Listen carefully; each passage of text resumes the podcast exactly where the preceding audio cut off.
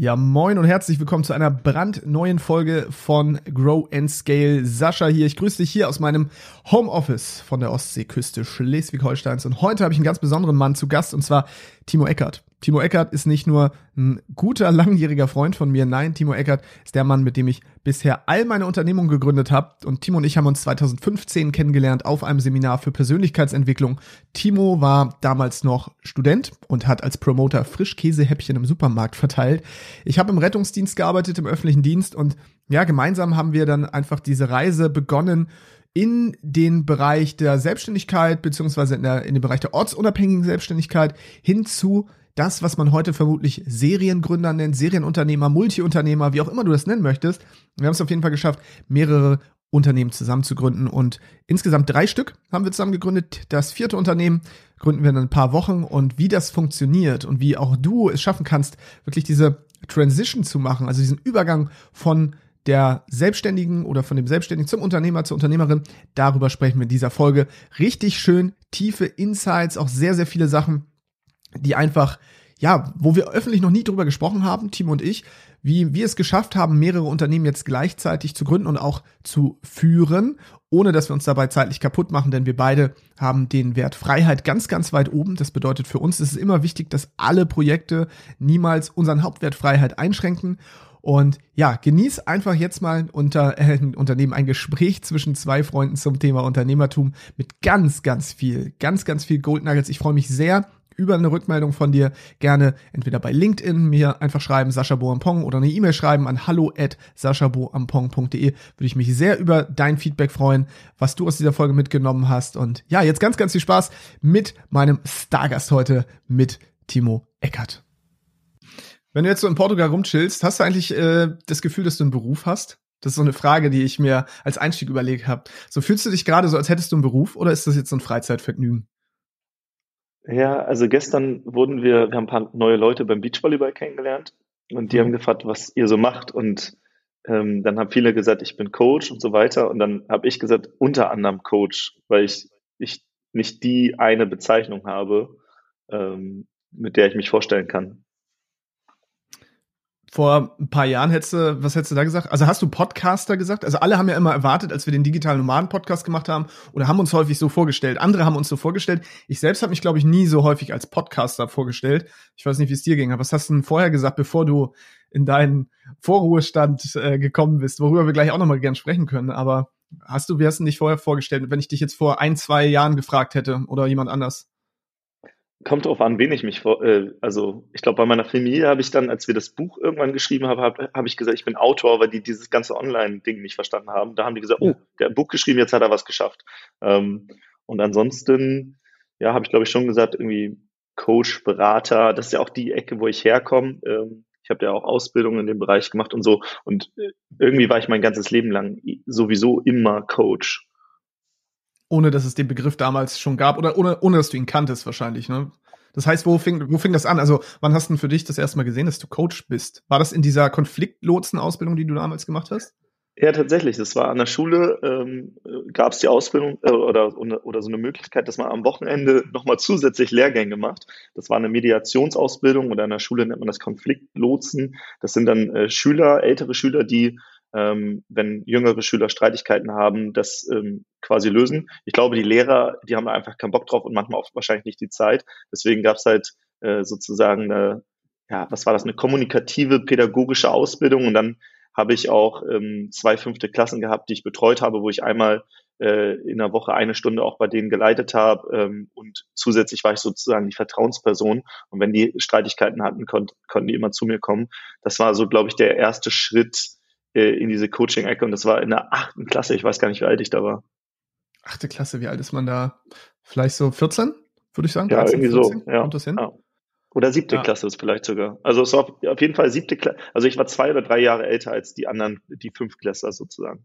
Mhm. Ja, ich habe das Gefühl, dass, also Mediat Mediator bedeutet ja eigentlich, okay, ich bin zwischen zwei streitenden Parteien und schlichte, ne? So ein bisschen Streitschlichter würdest du sagen, heute bist du auch noch ein Streitschlichter, weil ich dich schon als jemanden erlebe, der zumindest, glaube ich, einen höheren Gerechtigkeitssinn hat, zumindest als ich ihn habe. So, zum Beispiel bei mir, Gerechtigkeit ist für mich gar kein so krass hoher Wert, ehrlich gesagt, weil ich immer sage, Selbstverantwortung. Ne, jeder muss für seine Gerechtigkeit sorgen. Ob das gut ist oder schlecht, sei mal dahingestellt. Aber ich erlebe das bei dir, glaube ich, dass dir das wichtiger ist als mir. Oder ist das eine falsche Wahrnehmung von meiner Seite aus jetzt gerade? Und ich Doch, dich als ich glaube, ja, doch, ich glaube schon. Also ich glaube, ich habe das von meiner Mutter, die ist so unfassbar, äh, also was Gerechtigkeit angeht, so krass. Und ich habe ja drei Schwestern und ich glaube, sie hat immer darauf geachtet, dass wir alle äh, gleich behandelt werden. Deswegen, äh, ja, ich glaube, Gerechtigkeitssinn habe ich schon, ja. Wahrscheinlich höher als du. Ich glaube aber, dass ich auch durch dich nochmal eine andere Perspektive oder einen anderen Blickwinkel auf ähm, Gerechtigkeit bekommen habe. Weil per se ähm, ja, was ist gerecht überhaupt? Das ist ja auch ein, ein, ein Frame oder ein, ein, Wort, was wir so erfunden haben. Aber vielleicht habe ich auch unter anderem deswegen ähm, auch Soziologie studiert, wo es ja auch sehr darum geht, ne, auch äh, wie, wie werden Randgruppen in unserer Gesellschaft behandelt und so weiter, Gender Studies, äh, die ganze, die ganze, äh, ja, also all das ähm, hat mich schon immer interessiert und ich weiß noch, ich erinnere mich an eine Situation, da war ich in einer ich glaube, dritten Klasse. Ähm, und ich kam neu, ich kam äh, zu spät äh, in, die, in die Schule, weil es gab so einen Vorfall in der Familie. Auf jeden Fall ähm, war da wer Neues in der Klasse, ein Bulgare, der zu uns in die, in die vierte, in die dritte oder vierte Klasse gekommen ist. Und der saß auf meinem äh, Platz sozusagen. Und vielleicht hätten andere dann gesagt, so, oh ja, hier der Neue, der ne, gleich auf, auf meinem Platz. Ähm, ich, ich sitze da doch sonst. Und ich wurde einfach der beste Kumpel von dem. Und obwohl wir nicht dieselbe Sprache gesprochen haben, habe ich mich so dafür oder darum gekümmert, dass er in die Klasse integriert wurde. Und wir wurden auch beste Freunde und so. Und ähm, weiß nicht, ich habe immer so den, den, den Hut dann oder die Verantwortung übernommen, wenn es darum ging, äh, ja, irgendwie Menschen zu integrieren in Gruppen und so. Genau, das war schon immer irgendwie so mein Ding. Hat das Downsides deiner Meinung nach? Also gibt es da auch Nachteile, die du spürst, dadurch, dass du diesen Sinn, Gerechtigkeitssinn hast? Ähm, ja, aber ich glaube, ich kann damit sehr gut umgehen, weil es gibt ja Menschen, ähm, die sind, sind sehr darauf bedacht, dass es allen immer gut geht und können, nicht, können sich nie von den Gefühlen von anderen abgrenzen. Und damals hatte ich, ähm, äh, habe ich äh, viel Zeit in einer buddhistischen Familie für mehrere Jahre verbracht, weil meine damalige Freundin ähm, auch Buddhistin war. Und die äh, hat mir, oder ihr Vater, ich weiß gar nicht, wer es war, ob sie oder ihr Vater, die haben mir mal gesagt, Timo, du brauchst kein Mitleid mit Menschen haben, sondern habe Mitgefühl. Also leide nicht mit Menschen, aber fühle sie. Also sehe sie, aber leide nicht mit ihnen. Und das hat mir so unfassbar, ich glaube, das hat mir geholfen, vielleicht ähm, diese Downside, die, glaube ich, auf jeden Fall damit schwingt, ähm, besser damit umzugehen, weil ich leide nicht mit anderen Menschen, aber ich sehe sie und ich fühle sie. Ähm, aber das heißt nicht, dass ich mich nicht abgrenzen kann und auch, ähm, sage ich mal, dieses, dieses Gefühl selbst nicht mitfühlen muss. Und trotzdem, ja, trotzdem versuche ich, glaube ich, dass es allen einigermaßen gut geht so einer Gruppe, ja. Spannend, spannend. Ja, es ist dieses Weltschmerzphänomen, was viele auch aktuell haben. Ne? Dadurch, dass wir so connected sind, ja, über das Internet und auch viel mitbekommen, natürlich, was Scheiße läuft einfach in der Welt, ist es super schwer, sich davon abzugrenzen. Und Abgrenzung, das ist auch, glaube ich, nicht leicht. So, und ich glaube, jeder hat seine Struggles damit. Manche können das besser, manche können das schlechter. Ähm, ich habe das ja irgendwie früh lernen muss, müssen durch diesen ganzen Kram, Feuerwehr, Rettungsdienst, all das, was ich da gemacht habe. Das ist natürlich, also keine Ahnung, das hat mich wahrscheinlich auch abgestumpft. Also man muss auch ab, aufpassen, dass Abgrenzung nicht Abstumpfung ist. Ähm, heute habe ich ein anderes Bewusstsein dafür. Eine Zeit lang fand ich das einfach cool zu sagen, hey, guck mal, ich kann eigentlich alles ertragen, aber alles ertragen zu können bedeutet vielleicht auch eben manchmal nicht das Mitgefühl zu haben, sondern das eher rational zu spielen, als wirklich emotional zu, zu fühlen. Ne? Das heißt ja mit Gefühl ja. und nicht mit gedacht. so, ja. Wie, wie, wie war das denn für dich im Rettungsdienst? Also wie, du hast ja wahrscheinlich sehr, sehr schreckliche Dinge gesehen. Wie mhm. hast du es geschafft, damit umzugehen? Antwort, Standardantwort auswendig gelernt im Grunde genommen, weil die Frage mir natürlich sagt, seit Tag eins gestellt worden ist, ist, für mich ist es einfach, weil ich als Helfer da war. Das heißt, A, du hast das Wissen, du bist nicht der Hilflose, der am Rand steht, wenn etwas Schlimmes passiert und musst panisch, hysterisch rumlaufen und rumschreien, sondern du hast ja jetzt das Handwerkszeug. Das heißt, der Moment, in dem du jetzt gerade bist, der ist so häufig trainiert, dass es einfacher ist für dich. Also du kannst eigentlich besser mit Notfällen umgehen als mit mit der normalen Welt. Weil Notfälle hast du simuliert. Über Jahre lang wurdest du trainiert auf die immer gleichen Notfälle. Und sagen wir mal so, es gibt so ein gewisses ja, es gibt so ein Repertoire an Notfällen, die erlebst du gefühlt jeden Tag. So, und wenn du die immer simuliert hast, dann kommst du da hin und sagst, ah ja, ich weiß jetzt, was zu tun ist. Viel schlimmer ist es eigentlich, wenn du was hast, wo du vielleicht nicht so drauf trainiert bist, ne? Oder die normale Welt, die dich emotional vielleicht jetzt nicht so triggert, die ist dann viel schwerer auf einmal für dich. Also für mich war es, glaube ich, schwerer, mit der normalen Welt zu der Zeit klarzukommen, als mit dieser Notfallwelt. Weil da war ich perfekt drin. Aber dann kommst du nach Hause, stell dir vor, du kommst nach so einer zwölf-Stunden-Schicht nach Hause. Ich habe teilweise zehn Einsätze gefahren in der Zeit. Ja, zehn Einsätze in zwölf Stunden ist schon heavy, schon eine ordentliche Dichte. Das heißt, da hast du auch nicht viel Pause, erlebst das. Jetzt kommst du nach Hause, legst dich ins Bett oder besetzt dich hin. Und jetzt geht ja dieser ganze Adrenalinspiegel runter. Ja. Und jetzt wohin mit mir und meinem ganzen Kram. Jetzt kannst du es auch das erste Mal erst verarbeiten. Und das war, glaube ich, das war eine krasse, das ist eine, eine große Schwierigkeit. Übrigens auch der Grund, warum viele Leute niemals rauskommen aus diesen Jobs, auch wenn sie unglücklich sind, weil auch diese Adrenalinkicks und auch der Stress süchtig machen kann. So, du brauchst mhm. es immer wieder, weil sonst rutscht du in so eine Depression, wenn du dir nicht immer wieder diese Kicks gibst durch diese, ich sag mal, diese übertrieben krassen Emotionen, die du erlebst in solchen Situationen, ja. Ist ein bisschen so wie in der Selbstständigkeit. Man äh, hat Erfolge, dann kriegt man diesen Adrenalinschub und dann äh, ist irgendwann wieder so eine Phase, wo nichts passiert und dann bist du, wirst du irgendwann süchtig nach diesem, ich will was tun, ich will beschäftigt sein. Und ich glaube, deswegen kommen viele aus, aus diesem selbstständigen Hamsterrad nicht raus, weil sie jetzt süchtig nach diesen äh, emotionalen Höhen und Tiefen werden, diesen, äh, diesen Ausschlägen. Absolut. Finde ich gut, dass du das eigentlich ansprichst, weil dann können wir da auch mal ein bisschen reingehen, weil hier Grown Scale, ne, ich habe ja mir so ein bisschen zur Mission gemacht, so ein bisschen darüber auch zu sprechen.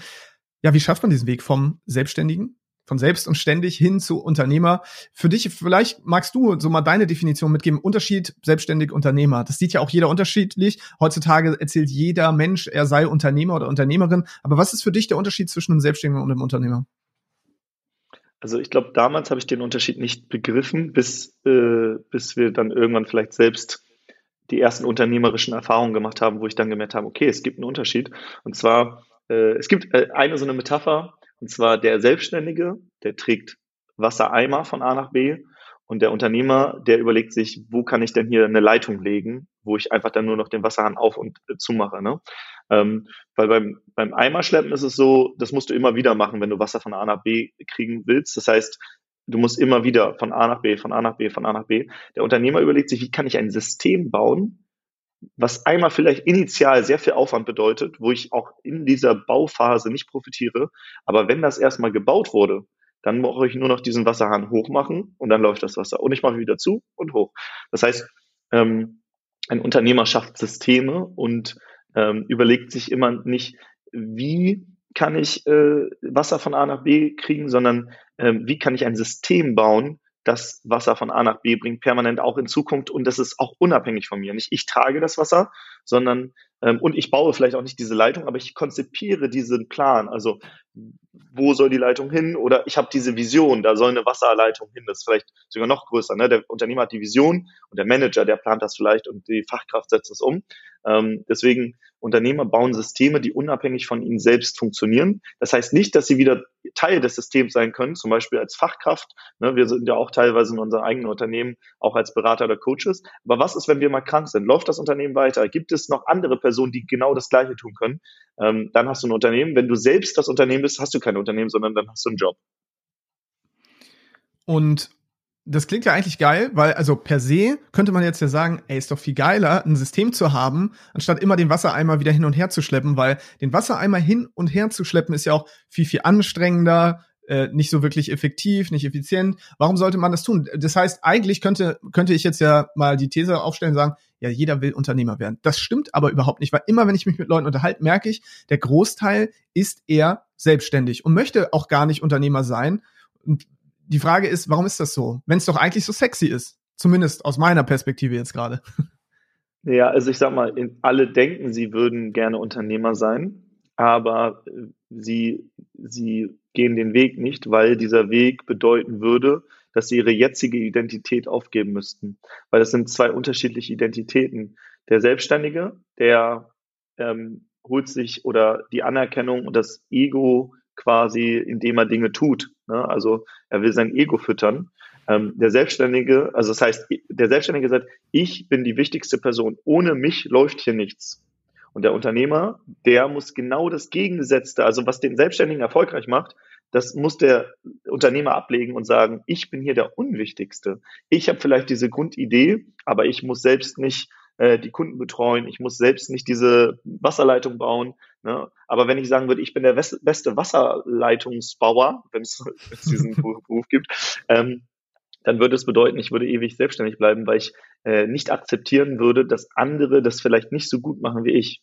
Und deswegen ähm, ist es ein kompletter Identitätsshift oder beziehungsweise hart ausgedrückt, du musst deine Identität loslassen oder, oder töten, deine ehemalige, obwohl die dich ja dahin gebracht hat, wo du gerade bist. Also wenn du erfolgreicher Selbstständiger bist, dann hast du, dann ist das ja auch gut, was du getan hast. Aber jetzt, wenn du den Schritt zum Unternehmer werden, machen willst, dann musst du komplett anders denken. Also musst deine Denkweise komplett shiften. Und ich glaube, das ist jedes Mal so, egal, ob man vom Angestellten zum Selbstständigen wird oder vom Selbstständigen zum Unternehmer oder vielleicht auch irgendwann vom Unternehmer zum Investor. Man muss seine Identität komplett shiften und eine ganz andere, ja, ganz andere Person werden auf einmal. Und das Viele sehen nur die Spitze des Eisberges, die sagen, oh, was sind die besten Funnel-Strategien und die besten dies und so weiter. Aber eigentlich, was unterhalb der Wasseroberfläche ist, wer bist du eigentlich? Das ist viel wichtiger. Also irgendwer meinte mal, du brauchst auch, also Selbstständige haben To-Do-Listen, aber wenn du Unternehmer äh, sein äh, willst, dann brauchst du eine To-Be-List. Wer willst du eigentlich sein?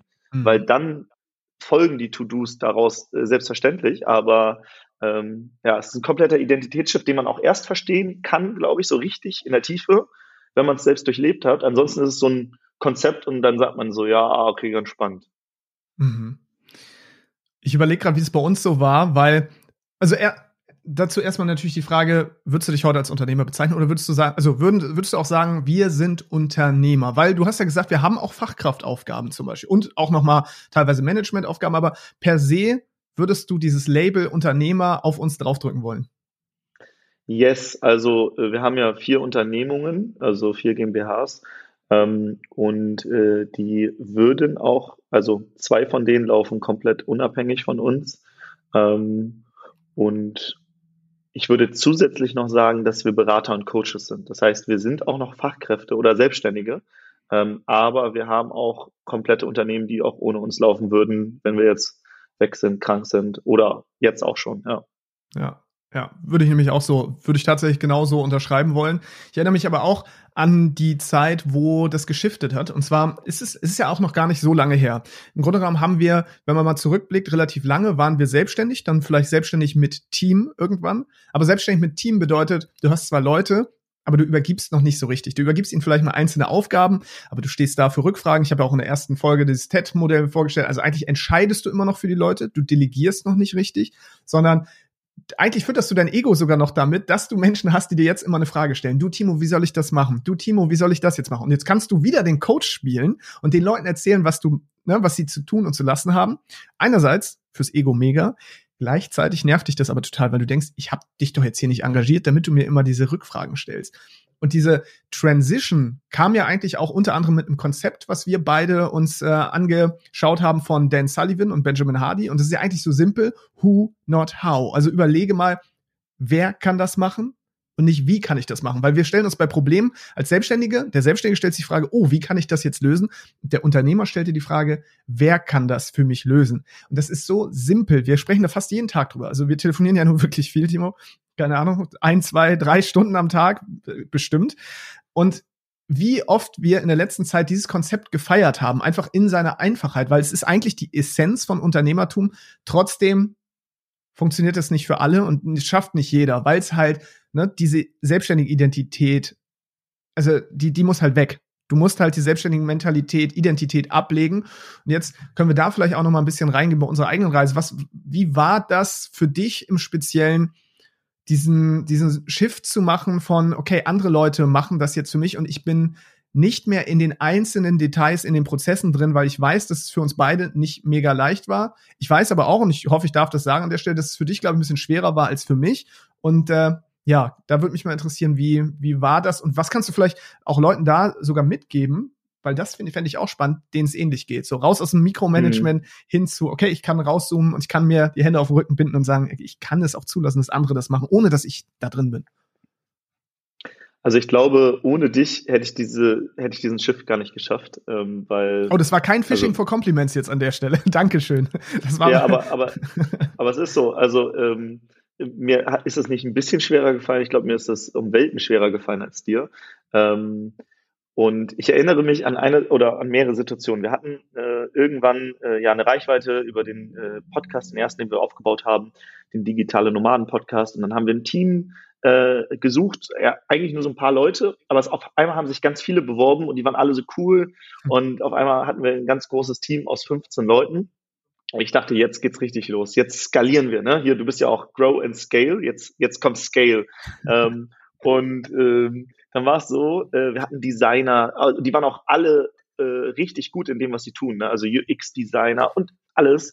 Hm, und jetzt wollten wir die Marke richtig groß machen. Und was passiert ist, ich hatte das Gefühl, also einmal, wir haben ja ein Team geholt, damit die uns Arbeit abnehmen. Aber ich hatte irgendwann das Gefühl, dass ich mehr arbeite als vorher ohne Team.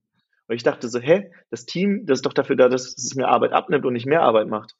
Und dann äh, habe ich halt gemerkt, dass dieses Management, äh, dass das krass, eine krasse Aufgabe ist, ne? weil die Leute kommen immer wieder zu dir und haben Rückfragen und so weiter. Und ich ähm, war halt in meiner selbstständigen Identität noch und habe dann natürlich äh, den Tipps gegeben und sonst was. Ähm, aber es war falsch. Und ähm, ein paar Jahre später, also das Team, das haben wir dann irgendwann, es hat sich ja hat sich aufgelöst und ein paar Jahre später, ähm, also ich weiß noch in dieser Situation, ich habe zu dir gesagt, Sascha, ich will nie wieder so ein großes Team haben. Ja, ich Nie wieder.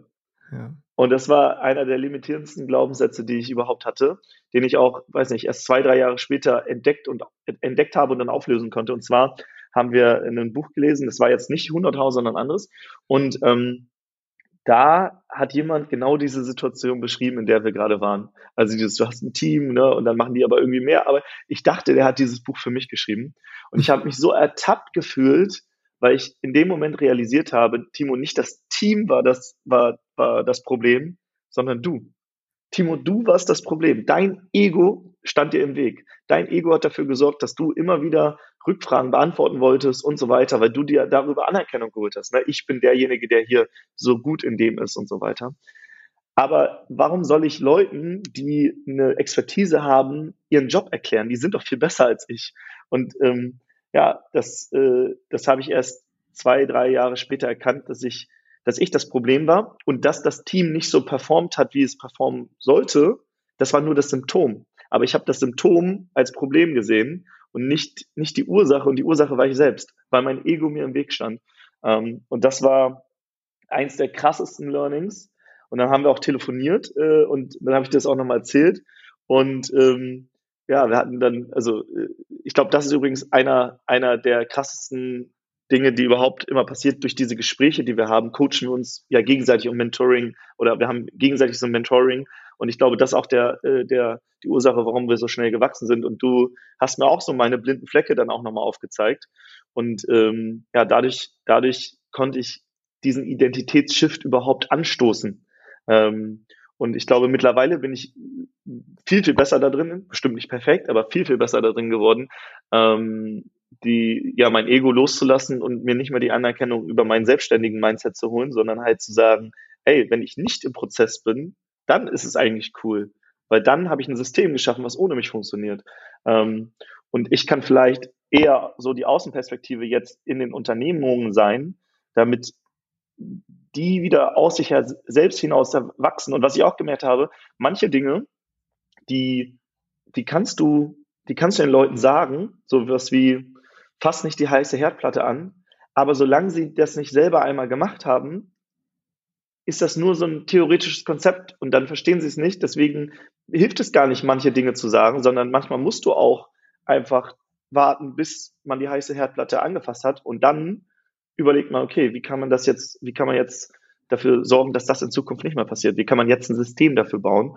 Und äh, ja, dadurch, dass du hast ja vorhin gesagt, mein Gerechtigkeitssinn so hoch ist und irgendwie ich auch äh, so zumindest einen Teil in mir so ein Helfersyndrom hat, wollte ich immer helfen. Aber ich habe gemerkt, dass dieses Helfen manchmal gar nicht wirklich hilft. Das ist wie, du willst irgendwie in dritte Weltländer immer spenden äh, oder spendest aber immer Sachen und nicht irgendwas, wo sie sich, wo sie sich selbst irgendwann helfen können.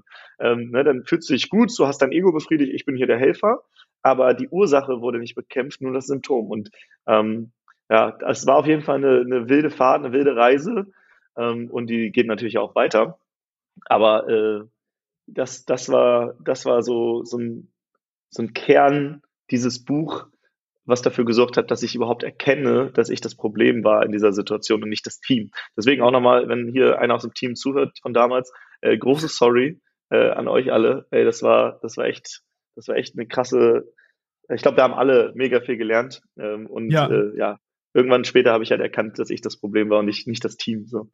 Ich erinnere mich auch noch, Timo, ähm, dass wir dem Team irgendwann eingestehen mussten, dass wir versagt haben. Das haben wir gemacht, als wir auf Hallig-Hoge waren. Das heißt, wir haben damals unsere Vacations, unsere äh, Veranstaltungen, unsere Reisen für angehende Online-Selbstständige durchgeführt. Und da waren wir auf dieser kleinen Nordseeinsel Hallig-Hoge. Und da waren auch ein Teil unseres Teams mit dabei. Und ich weiß noch, dass es irgendwann dazu kam, dass wir alle zusammengetrommelt haben, weil wir gemerkt haben, dass auch so ein bisschen Unmut entstanden ist. Natürlich auch unter den einzelnen Leuten, weil eine Sache, das eine ist ja, man erklärt den Leuten, wie sie es zu tun und zu lassen haben und nimmt ihnen damit A, die Lernerfahrung und B, die Kreativität. Was wir aber auch gemacht haben, und das ist vielleicht auch richtig schlimm eigentlich, wir haben es dann sehr oft selber gemacht. Also wir haben dann Leuten was delegiert, und weil es nicht so lief, wie wir es uns gewünscht haben, auch nachdem wir es ihnen so toll erklärt haben, haben wir es wieder an uns gerissen. Und eigentlich geht es darum, ja, in einem Team Menschen besser zu machen. Und so ein bisschen wie, es gibt dieses Beispiel der Metamorphose. Das heißt, eine Raupe wird zum Schmetterling. Und wenn die Raupe zum Schmetterling wird, irgendwann schlüpft sie aus diesem Kokon und will losfliegen. So, und da musste sich durch diesen Kokon kämpfen. Ja, es ist super schwer, den abzulegen. Und dann kann der Schmetterling wegfliegen. Weil er durch diese, durch das Öffnen des Kokons die Kraft entwickelt hat, die es braucht, um mit den Flügeln zu, also die Flügel zu schlagen. Wenn der Mensch jetzt dabei hilft, wenn du jetzt irgendwo so ein Kokon siehst und du hilfst jetzt diesem Schmetterling da raus, weil du denkst, du bist so netter, ja, komm, ich übernehme das hier mal, ja, dann stirbt der Schmetterling, weil er nicht selbst die Kraft aufgewendet hat, um sich aus dem Kokon zu befreien, um dann am Ende fliegen zu können. Und so ähnlich ist es auch bei bei Teammitgliedern, die müssen ja selber Lernerfahrungen machen, vor allem negative oft. Also sie müssen selber bestimmte Fehler auch machen, um daran zu wachsen. Das heißt, wir haben Menschen auch am Wachstum gehindert, indem wir sie eigentlich aus einer guten Intention vor Fehlern bewahren wollten. Aber wenn wir Leute vor Fehlern bewahren, bewahren wir sie vor Lernerfahrung, weil wir hatten ja schon das oft das Ding, Fehler ist ein Anagramm von Helfer. Ja, wenn man die Buchstaben umstellt, ist es das gleiche Wort. Und deswegen ist es auch wichtig, dass die Menschen diese Fehler machen. Und ja, da haben wir dann gemerkt, okay, wir haben zu viele Sachen wieder an uns gerissen, immer mit einer guten Intention, aber dadurch haben viele unserer Teammitglieder damals auch gedacht, ja, okay, wozu braucht ihr uns eigentlich, wenn ihr das am Ende eh besser macht als ich, ja? Das, mhm. boah, das tut mir heute echt auch noch weh, wenn, jetzt wo du das gerade so erwähnt hast und ich mich daran zurückerinnere. Ja, und gleichzeitig mussten wir auch die Lernerfahrungen machen, dass wir keine guten Führungskräfte sind. Und dann kann man sich halt überlegen, ja. will ich gute Führungskraft werden oder Manager oder nehme ich das Konzept Who, not How und finde vielleicht jemanden, der schon eine natürlich, natürliche Affinität hat, eine gute Führungskraft zu sein. Und da auch, äh, ich sage mal, ein Team ist ja dafür da, dass jeder unterschiedliche Stärken hat und dass man auch die mal schaut, dass die ausbalanciert werden, so dass jeder in seiner Geniezone arbeitet. Und meine oder ich glaube unsere beider Geniezone ist Unternehmen gründen und eine Außenperspektive zu geben. Aber wir sind nicht gut, ein Tagesgeschäft langfristig zu leiten. Und ähm, das ist, das muss man auch erstmal erkennen. Aber wenn man halt ne, in diesem Unternehmen ist, dann sagt man, ja, das ist mein Baby und niemand kann das so gut wie ich und so, und dann gibt man nicht ab.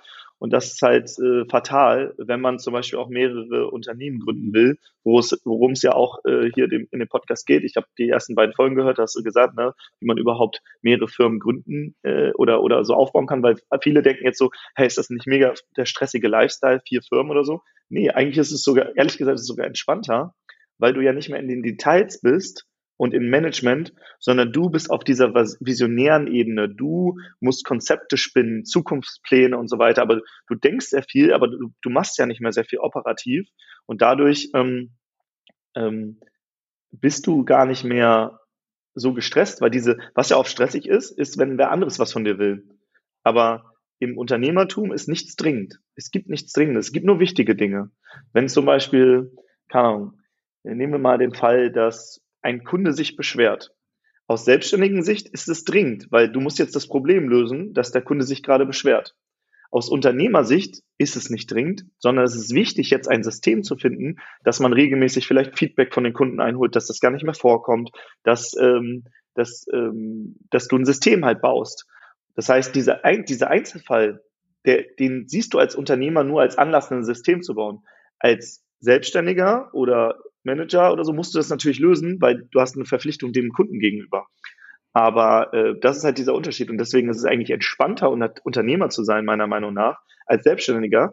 Einziges Problem ist, man muss meistens den Weg erstmal durch die Selbstständigkeit machen, weil äh, du kannst nicht sofort Unternehmer sein. Klar, wenn du irgendwie erbst oder so, kannst du auf dem Papier Unternehmer sein und vielleicht hast du durch dein, wenn du jetzt von, weiß nicht, deiner Mutter oder deinem Vater ein Unternehmen übernimmst, hast du vielleicht schon so unternehmerische Dinge mitbekommen.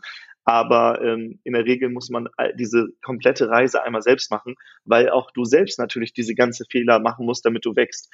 Ähm, so wie das Team die Fehler machen muss, damit man wächst. Und deswegen in unserer Gesellschaft sind Fehler ja so irgendwas Negatives, aber eigentlich ist es der, der die, das krasseste die, zum Wachsen überhaupt Fehler zu machen. Und ich erinnere mich an so viele Fehler, die wir gemacht haben bei unserem ersten YouTube-Channel, den wir gestartet haben. Dadurch haben wir super viel gelernt. Da haben wir den Podcast gestartet, den erfolgreicher gemacht. Da haben wir aber wieder Fehler gemacht. Und das nächste, also überall, wo du unterwegs bist, du wirst immer wieder Fehler machen. Aber wenn man diese Fehler nicht nimmt als, oh, alles ist so doof und das funktioniert nicht alles, sondern, ach, spannend, okay, so funktioniert es anscheinend nicht. Wie funktioniert es denn sonst? Und dann sucht man nach einer Lösung, dann, ähm, dann ist es einfach das Geilste, um zu wachsen, um zu growen und zu scalen. Danke, dass du, dass du den Podcast-Titel hier so mit eingebaut hast. Wir haben ja, wir haben jetzt, war das gestern oder ich glaube vorgestern war das, ne? Da haben wir uns ähm, ähm, ein paar mit denen, hier Mary und Flo, mit denen du ja auch unterwegs bist, ähm, beziehungsweise in Portugal, die haben mir erzählt, ähm, dass so meine Aussage in, in der Podcast-Folge so ein bisschen auf Unmut gestoßen ist, wo ich gesagt habe, ich wäre lieber wieder angestellt als selbstständig. Ne? Das ist ja, ist natürlich jetzt auch eine polarisierende Aussage, vor allem als jemand, der natürlich auch lange die Selbstständigkeit propagiert hat und sie auch immer noch propagiert. Also ich finde es immer noch geil, wenn Leute sich selbstständig machen wollen. Nur aus meiner heutigen Perspektive, aus der unternehmerischen Perspektive, jetzt wo ich alle Jobs kenne, ich kenne den Job des Angestellten, ich kenne den Job des Selbstständigen, ich kenne den Job des Unternehmers, ich kenne sogar den des Investors, ist für mich aktuell, finde ich Investor und Unternehmer finde ich ziemlich geil, aber ich merke halt auch, mein Persönlichkeitstyp, so wie er ist, so, das ist, der passt am meisten so zu diesen visionären Tätigkeiten. Ne? Also ein Flugzeug braucht ja am, verbraucht am meisten Kerosin beim Start. So und der Start eines neuen Projektes, das finde ich immer richtig geil und da habe ich auch Bock drauf. Das finde ich als Selbstständiger auch cool. Nur dann ist man irgendwann auf Reiseflughöhe, dann beginnt die Routine und dann muss man, muss man das am Leben halten und einfach nur noch, ja, also das heißt einfach nur noch, aber man muss es schaffen, dass es dann so weitergeht. Und darin sind wir, also ich sage jetzt mal ich jetzt erstmal, also ich bin auf jeden Fall sehr schlecht darin, die Dinge am Leben zu erhalten. Und ich habe halt auch gemerkt, dass ich dann irgendwann anfange, Sachen zu sabotieren, weil ich keinen Bock mehr drauf habe. Und wenn man keinen Bock mehr drauf hat, dann macht man genau das. Ne? Man zerstört irgendwann den eigenen Lego-Turm, den man gebaut hat, damit man ihn wieder aufbauen kann. So, und das kann einem einerseits als Schwäche ausgelegt werden. Oder man erkennt es halt als Stärke und sagt, geil, ich kann Projekte anschieben, ich kann sie auf Reiseflughöhe bringen, aber ich kann dann auch sagen, so, jetzt übernimmt der andere Pilot und der fliegt das jetzt weiter, das Ding hier, weil ich selber keinen Bock mehr darauf habe. Und das zu erkennen, fand ich, ist halt mega schwer, weil es gibt kaum jemanden in der Gesellschaft, der dir sagt, das ist gut. Also ich habe noch nie erlebt, dass jemand gesagt hat, hey, also wenn du vom Persönlichkeitstyp jemand bist, der gerne Dinge anfängt, aber nicht zu Ende bringt und mittendrin irgendwie keinen Bock mehr hat, dann ist das super, dann werd Unternehmer so. Und das hätte ich mir gewünscht. So, das habe ich jetzt heute verstanden, dass das eine, eine Superkraft eigentlich auch sein kann. Zumindest aus meiner Sicht. Ja, 100 Prozent. Und ich sehe das so viel auch in unserer Szene, dass ähm, Leute super erfolgreich in bestimmten Dingen sind und die dann zerstören. Und dann kommen sie irgendwann nach einem Jahr Pause wieder zurück und bauen das nächste auf und zerstören es wieder. Und ich glaube, der Unterschied äh, oder das, was wir mittlerweile machen, wir zerstören die Dinge nicht mehr, sondern wir finden Leute, die ihre Vision mit unserer matchen und dann können wir gemeinsam ähm, ein Unternehmen schaffen, was auch ohne uns weiterläuft. Und diese Personen können auch daran wachsen. Und, ähm, und, und das ist halt so genial, weil du halt so Win-Win-Situationen äh, erzeugst. Ähm, und das, das ist so nice. Und äh, diese Aussage stimmt. Es haben ähm, ein paar äh, gesagt, zum Beispiel, ja, äh, lieber angestellt als, äh, als, als selbstständig. Was, was man, glaube ich, auch verstehen muss. Also für uns ist Selbstständigkeit nur eine, ein Zwischenstep, äh, so, so ein Basislager, aber nicht das endgültige Ziel. Wir haben nie, genau, wir haben nie gesagt, Selbstständigkeit ist das ultimative Ziel, weil ich glaube, Selbstständigkeit Ne? Du hast mehr Unsicherheit als, ähm, als, als Angestellter, weil was ist, wenn du krank bist? Verdienst du nichts. Du hast hohe äh, Ausgaben, äh, Krankenversicherung und so weiter. Ähm, und als Angestellter ist das natürlich entspannt. So, also klar, da ist die Scheinsicherheit. Ne? Klar, du kannst auch gekündigt werden, irgendwie eine Pandemie und dann sagt dein Chef, ja, ich muss dich kündigen. Ähm, aber wenn du krank bist, kriegst du weiterhin Krankengeld, du, du kannst Urlaub nehmen. Was ist, wenn du als Selbstständiger Urlaub machst? Kein Geld. Das heißt, Selbstständigkeit hat schon eine Downside, aber ich glaube, du musst diese Selbstständigkeit meistern und einmal dadurch, damit du auch überhaupt in diesen Unternehmerquadranten kommst. Ähm, und deswegen ist Selbstständigkeit immer noch strebenswert, aber nicht als Endziel, sondern nur als, als, als Reise, als Erfahrung, als, als Weg. Ähm, für uns zumindest, ne? weil du tauscht ja. halt sowohl im Angestelltenverhältnis als auch im selbstständigen Verhältnis Zeit gegen Geld. Ähm, und im Unternehmertum ist es so, du investierst Zeit und äh, in etwas damit es aber dann langfristig auch ohne dich weiter funktioniert. Und dann kannst du, also du schiebst einmal das an, einmal initial sehr viel Power und Kraft reinschieben und wahrscheinlich auch viel mehr als äh, in der Selbstständigkeit oder irgendwas anderes, weil man ein Unternehmen aufbauen äh, ist ja jetzt nicht so, äh, dass jeder, äh, jeder zweite irgendwie ein erfolgreiches Unternehmen aufbaut und die meisten scheitern auch. Also es ist, es ist einmal initial viel Aufwand und du musst diese Reise, dieses Mindset, diese Identität überhaupt erstmal annehmen. Das dauert Jahre. Aber wenn du das geschafft hast, dann ist es irgendwann wie Copy und Paste. Ich habe das Gefühl, dass wir mittlerweile auf Knopfdruck neue Unternehmen gründen können, weil wir jetzt diese Persönlichkeit geworden sind und das auch schon das eine oder andere Mal äh, gezeigt haben. Ähm, und heißt das, dass wir jetzt nie irgendwie mal Misserfolg haben werden? Nein, natürlich. Wir werden auch wahrscheinlich, bestimmt wird auch mal irgendeine Firma pleite gehen oder sonst was. Aber das gehört dann auch wieder zu der Reise hinzu. Und ähm, ja, deswegen äh, meiner Meinung nach ist Selbstständigkeit nur so ein Zwischenschritt, aber nicht das endgültige Ziel, sondern Unternehmertum ist meiner Meinung nach das Ziel, beziehungsweise irgendwann dann, wenn du natürlich durch das Unternehmen auch äh, Geld verdienst, kannst du das natürlich auch investieren und kommst dann auch noch zusätzlich in diesen Investorenquadranten ähm, und hast halt dann mehr Zeit. Und das ist ja so dieser Lifestyle, den alle eigentlich auf Instagram predigen und so weiter. Äh, aber die meisten sind, glaube ich, eher selbstständiger als Unternehmer. Du hast es schön gesagt, irgendwann geht vielleicht eine Firma pleite. Der Selbstständige würde ja sagen, ich gehe pleite, ne? weil er ist die Firma. Er hat ja keine Firma. Eine Firma bedeutet ja auch, es ist ein lebendes Konstrukt unabhängig von dir.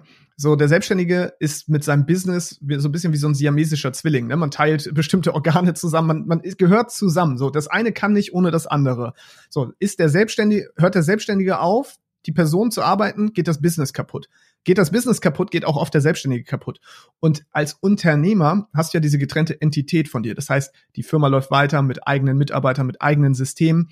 Und das ist halt meiner Meinung nach auch die Professionalisierung des Ganzen, weil du jetzt wirklich einen Vermögenswert geschaffen hast, der unabhängig von dir funktioniert.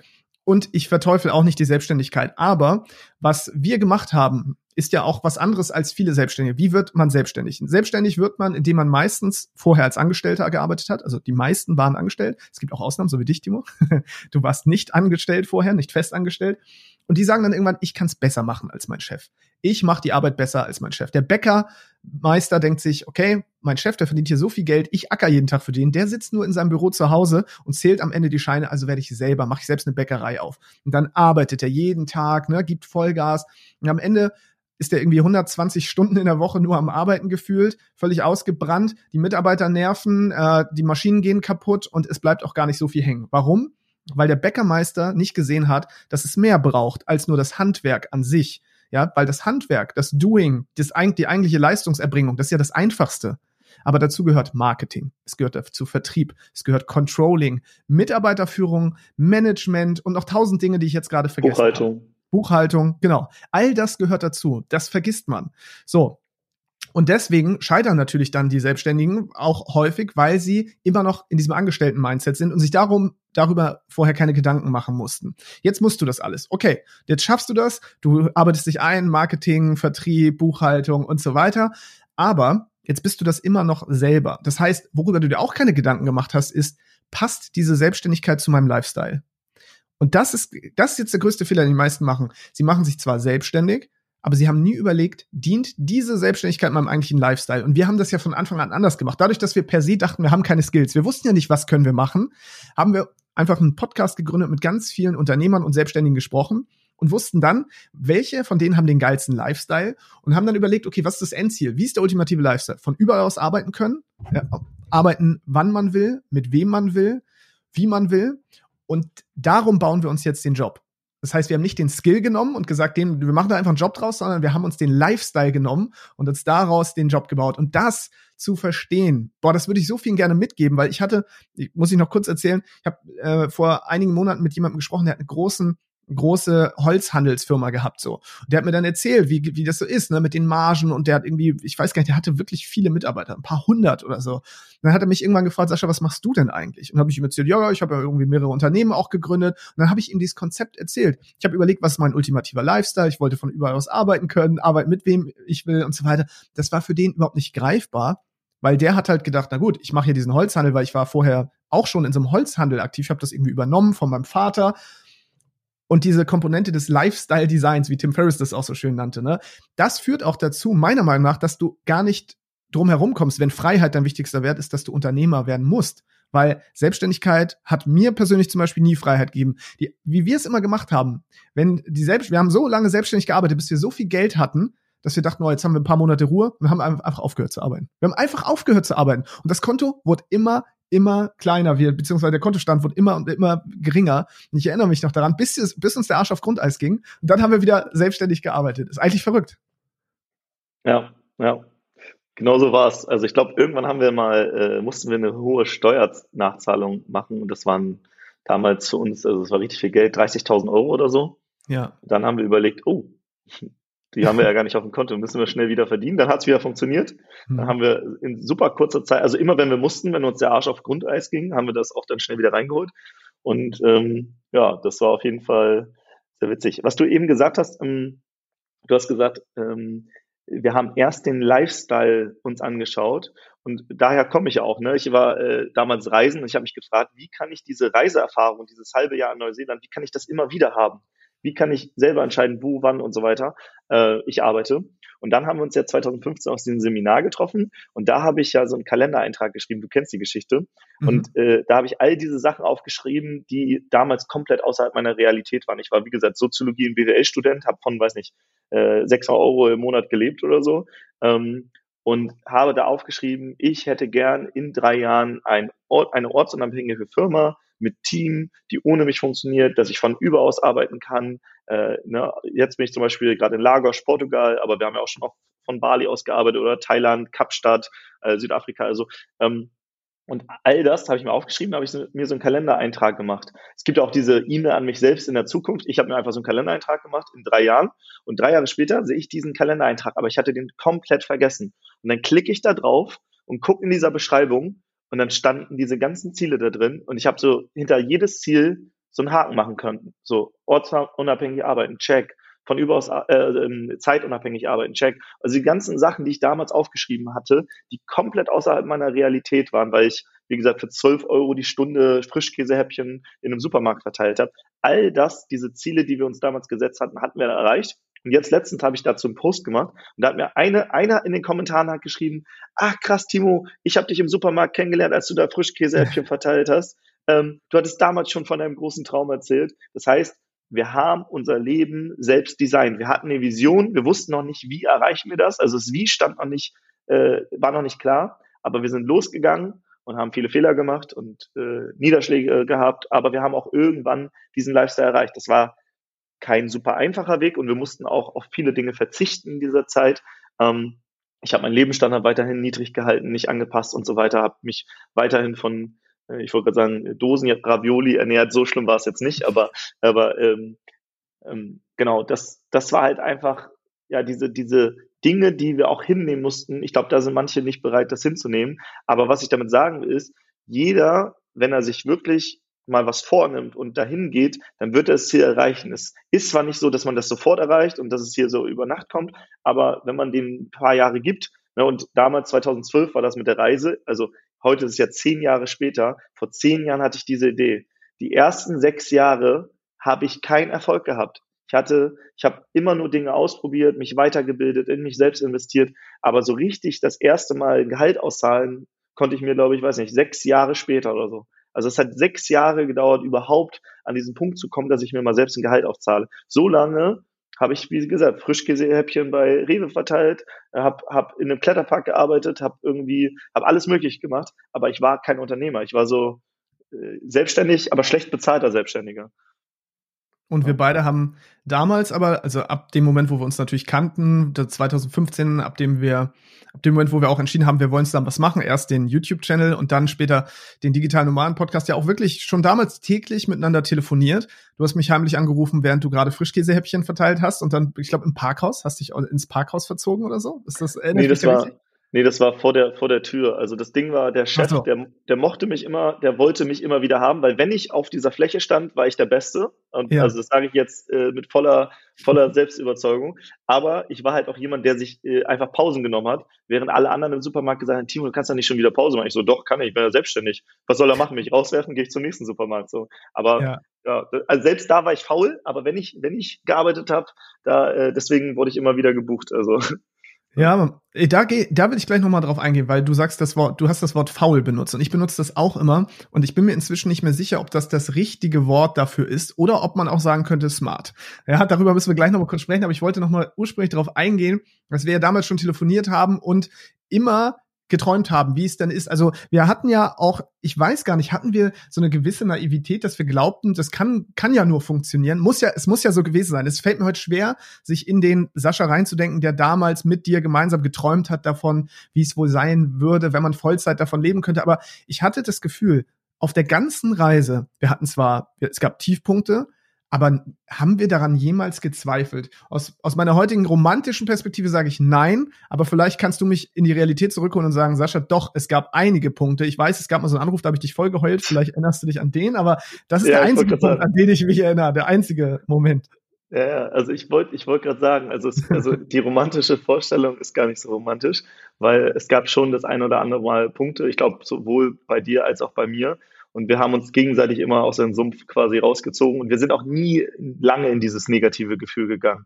Weil, ich sag mal, wenn du dann so eine Steuernachzahlung von 30.000 Euro bekommst, da könntest du jetzt dran verzweifeln und sagen, oh, ja, jetzt gehe ich in die Privatinsolvenz, weil wir hatten keine Unternehmen. Das heißt, äh, wenn, wenn, wenn wir das hätten nachzahlen müssen, hätten wir es privat nachzahlen müssen, hätten wir nicht gekonnt. Also wären wir pri privat insolvent gewesen für die nächsten sieben Jahre oder was das ist. Wir hätten auch in den Knast ähm, gehen können dafür vielleicht. Beugehaft. Oder, so. Ein paar Jahre. Oder, oder sowas, I don't know. ähm, oder, oder man sagt, ja gut, ist jetzt eine richtig scheiß Nachricht und wir müssen das in zwei Wochen bezahlen lass uns mal überlegen, wie kann man in zwei Wochen 30.000 Euro schnell auftreiben, auf eine legale Art und Weise. Und dann haben wir dafür Lösungen gefunden und äh, wurden mega kreativ. Und ähm, deswegen, wir hatten diese Situation und äh, ich glaube, du, ich musste dich ja so ein bisschen auch irgendwann dazu drängen, dass du deinen Job kündigst. Ja. Ähm, weil du warst natürlich dadurch, dass du in der Behörde gearbeitet hättest, hast, du hättest wahrscheinlich sogar Kugelschreiber klauen können und die hätten dich äh, da behalten. äh, du hattest also so einen der sichersten Job, die man überhaupt äh, kann. Aber ne, wer, wer Sicherheit oder wer Freiheit aufgibt, um Sicherheit zu bekommen, äh, nee, wie war das? Der verliert am, am, am, am Ende, Ende beides. beides. Mhm. Deswegen, ich habe immer wieder so ein bisschen, bisschen dich dazu motiviert, nenne ich es mal, oder Hashtag gedrängt, äh, dass Klar. du kündigst. Und irgendwann hatten wir ja so ein bisschen, äh, hatten wir eine Idee und dann habe ich auch gesagt, komm Sascha, wir haben jetzt ein bisschen Geld gemacht und diese Idee, die wird, die wird funktionieren. Das, wir ziehen das durch, kündige und ähm, das erste Jahr habe ich ja sogar noch auf das Gehalt verzichtet, weil ich gesagt habe, ich wollte dich unbedingt aus diesem Job kriegen, weil ich wusste, mhm. zusammen werden wir viel, viel erfolgreicher, weil ich bin so ein Typ alleine, äh, ich, ich habe halt ein paar richtig gute Eigenschaften, aber ich glaube, es gibt auch so ein paar äh, andere Eigenschaften, sowas wie alleine motiviere ich mich weniger, als wenn ich jemanden mich gegenüber committe. Und es gibt, glaube ich, sogar Studien dazu, das heißt, wenn du dich jemandem gegenüber committest, hat man rausgefunden, dass du zu 95 oder 98 Prozent deine Erfolgswahrscheinlichkeit erhöhst. Deswegen, ich wollte, dass du kündigst und deswegen habe ich auch gerne auf das erste Gehalt im Jahr verzichtet, weil ich ja, wie gesagt, noch Frischkäse verteilt habe. Das hat gereicht. Mein Lebensstandard, äh, der ist ja immer noch relativ niedrig, also ich kann von super wenig Geld leben.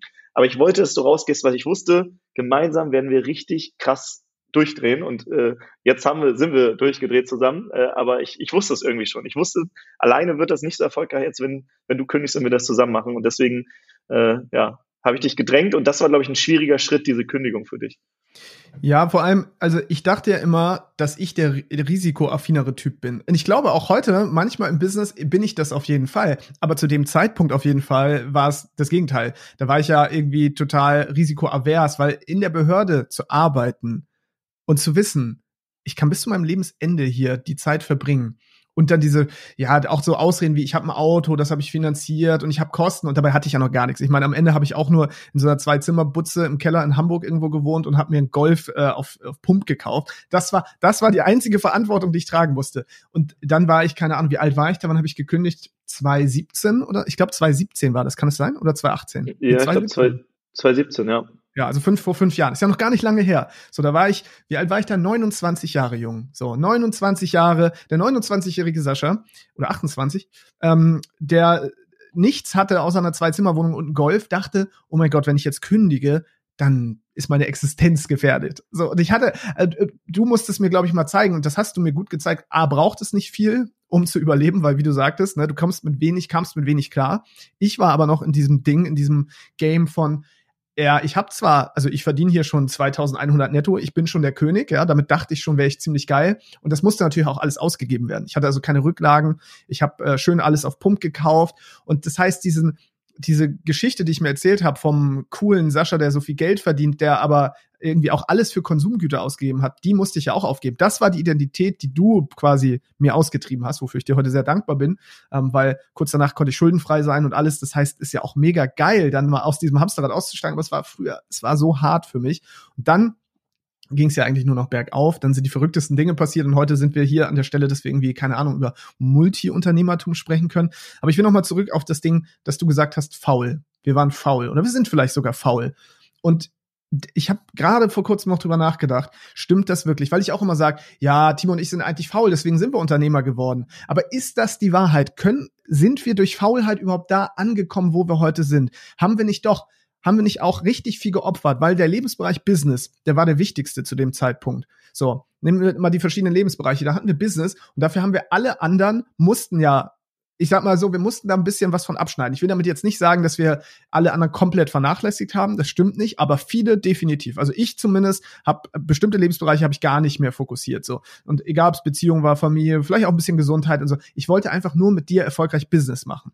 Und das jahrelang und die ersten zwei Jahre waren hart, weil da gab es, da, da haben wir keine Kohle verdient. Wir haben alles gegeben, obwohl es keine Ergebnisse gab. Und jetzt ist die Frage, machen das faule Leute? Ist das wirklich faul, was wir da getan haben? Wir waren auf Bühnen, man konnte uns, ich sag mal, zu jedem Vortrag einladen. Wir waren uns nicht zu schade. Wir haben die, sind mit dem Flixbus selber irgendwo in die nächste Stadt gefahren, ja, und haben da dann auf einer Bühne gestanden, haben kein, haben überhaupt kein Honorar dafür verlangt, einfach nur, weil wir es auch so geil fanden, dass wir jetzt, dass wir überhaupt mal die Chance hatten, über unsere Lieblingsthemen zu sprechen. Und jetzt nochmal die Frage, ist das faul?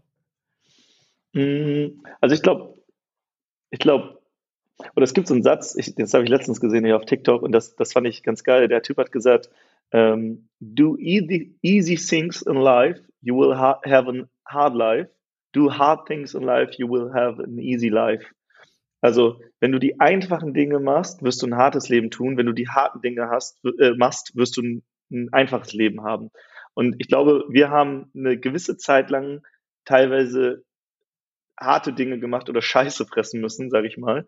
Ähm, und deswegen können wir jetzt vielleicht ein, ein easieres oder ein einfacheres Leben haben und äh, haben, haben diese, haben, haben so einen Sprint hingelegt und der Sprint ist vielleicht anstrengender als äh, der Marathon. Aber man muss halt auch irgendwann äh, verstehen, ob man Sprinter oder, oder Marathonläufer ist. Und ich bin ein Sprinter, also in jeglicher Hinsicht. Und deswegen, ich bin mir nicht zu schade, mal kurzfristig Dinge zu machen, auf die ich keinen Bock habe oder Dinge, weiß nicht, ich habe Kaltakquise gemacht, sonst was, also Sachen, wo manche Menschen sagen, würde ich niemals im Leben machen, weil ich weiß, dass es langfristig einen großen Impact hat. Und äh, du kennst ja mein, mein Journal, ne? jeden Morgen frage ich mich, was sind die drei Impact, Big Impact Aufgaben, die ich, die ich heute machen will. Und Big Impact Aufgaben habe ich so definiert, dass diese Aufgaben in zehn Jahren eine Auswirkung haben. Das heißt nicht, ich beantworte jetzt irgendeine dringende Mail oder so, sondern es kann sein, ich mache ein Telefonat aus mit jemandem, der sich mit Immobilien auskennt und sage ihm, ich suche in der und der Region, ähm, wenn du was hast, sag, sag mal Bescheid. Aufgelegt. Zwei Minuten Telefonat. Das war aber eine Big Impact Aufgabe, weil dieser Mensch wird irgendwann auf mich zukommen und sagen, Timo, du hast mir ja die und die Kriterien gesagt, ich habe was gefunden, willst du das kaufen? Das hat dann eine riesen Auswirkung. Das können wir natürlich heute aus unserer Luxussituation jetzt tun, aber, das, aber auch andere Dinge, ein Telefonat, ein, Kon ein, ein Buch lesen, ein Konzept, was dein Leben verändern kann. Ne? Who, not how. Wer dieses Konzept in der Tiefe begreift, das ist das krankeste Konzept überhaupt. Das ist so einfach, aber so krass. Who, not how. Wenn du Probleme hast, frag dich nie, wie kann ich selbst diese Probleme lösen, sondern frag dich immer, wer kann diese lösen? Wer hat die schon gelöst? Wer hat eine Expertise da drin? Und diese eine Idee, eine Idee kann dein Leben verändern, die hat dafür gesorgt, dass wir überhaupt viele Unternehmen gründen konnten, weil sonst hätten wir, hätten wir bei einem aufgehört. Aber who, not how. Eine Idee kann dein Leben verändern. Und mittlerweile ähm, gehe ich auch so in alles Mögliche rein, äh, dass ich sage, äh, ein Satz, eine Idee, die man natürlich auch umsetzt. Es reicht jetzt nicht, dass ich ja. diese Idee vor mich hin meditiere und mir die 30 Mal jeden Morgen als Affirmation sage. Das hilft vielleicht zusätzlich, aber das ist nicht. Das hilft äh, den Affirmationscoaches noch reicher zu werden. Genau. genau, das, das ist deswegen, ähm, ja, ähm, jetzt bin ich, habe ich, bin ich jetzt äh, durch Hunert Hau irgendwie komplett von der Frage abgekommen, aber ich glaube, ich habe die Frage am Anfang beantwortet. Ja, also es ging um das Thema Faulheit und ich finde, du hast es gut gemacht, vor allem äh, der, der, dieser Vergleich auch Sprinter oder Marathonläufer. Ähm, und man kann jetzt ja nicht sagen, dass der Sprinter fauler ist als der Marathonläufer. Also wir können ja jetzt nicht sagen, ja, Usain Bolt ist aber eine faule Sau. So, weil der läuft ja keinen Marathon, der läuft ja nur auf kurze Distanz so. Und ich entdecke mich da jetzt auch wieder in meinem Job, zum Beispiel im Rettungsdienst. Ich meine, da habe ich, bin ich zu einem Notfall gekommen. Das hat das Ganze hat maximal, wenn es hochkam, irgendwie anderthalb, zwei Stunden gedauert, meistens eher 30 bis 60 Minuten pro Notfall. Und dann war es vorbei. Aber es war trotzdem eine Big Impact-Aufgabe, weil diese lebensrettenden Sofortmaßnahmen, die man trifft, bei einem Menschen, der jetzt gerade in Gefahr ist, wenn du dich jetzt gerade verschluckst an einer Fischgeräte oder woran auch immer und jemand zieht sie dir raus, dann ist, dann dauert das vielleicht auch nur ein paar Sekunden, aber es rettet nach hinten raus ja dein komplettes Leben. Und das ist, wäre eine Big Impact Aufgabe, meiner Meinung nach. Ja. ja. Und gleichzeitig würde ich nicht sagen, dass ähm, dass ich jetzt fauler gewesen bin, wenn ich dir das Leben damit rette, als der Krankenpfleger, der vielleicht dich über mehrere Monate auf einer Station betreut. So, der, der macht das dann über, der macht dann die Long-Term-Geschichte, ne, die auch wichtig ist. Aber es gibt halt verschiedene Aufgaben. Das ist jetzt wichtig und hat später erst einen Impact oder einen längeren Impact. Es gibt aber auch Sachen, die muss man kontinuierlich durchziehen, damit du weiter heilen kannst. Und beides, ich glaube, man kann es nämlich gar nicht äh, in die Waagschale legen. Ich glaube, beides hat seine Berechtigung und ist auch ist auch gleichwertig, ehrlich gesagt. Und das finde ich halt richtig, richtig spannend, wenn man das heute verstanden hat, so wie wir gestern ja auch mit einer äh, unserer Kunden, beziehungsweise mit äh, einer, mit der wir auch eine Firmenbeteiligung haben. Wir haben an einer Aufgabe gearbeitet, an einem Marketing-Funnel. Ja, da haben wir zwei, ich weiß gar nicht, anderthalb Stunden so vielleicht dran gearbeitet, so, an so ein paar Kleinigkeiten. Aber diese Funnel, dieser Funnel, an dem wir ein bisschen geschraubt haben, dadurch, dass wir jetzt mal geguckt haben, wo sind jetzt hier eigentlich äh, Engpässe, wo kann man noch was verbessern, der wird langfristig jetzt dafür sorgen, dass x mehr Kunden pro Monat generiert werden und das voll automatisiert. So, jetzt kann man, jetzt kann man sich wieder überlegen, ja, gut, dann ist das jetzt, ist, waren wir jetzt fleißig oder nicht? Also, ich glaube, ähm, diese Aufgabe, die wir gestern gemacht haben, wie gesagt, das waren 60 bis 90 Minuten. Ich glaube, die werden dafür sorgen, dass langfristig dreimal so viele Menschen bei ihr Kunde werden.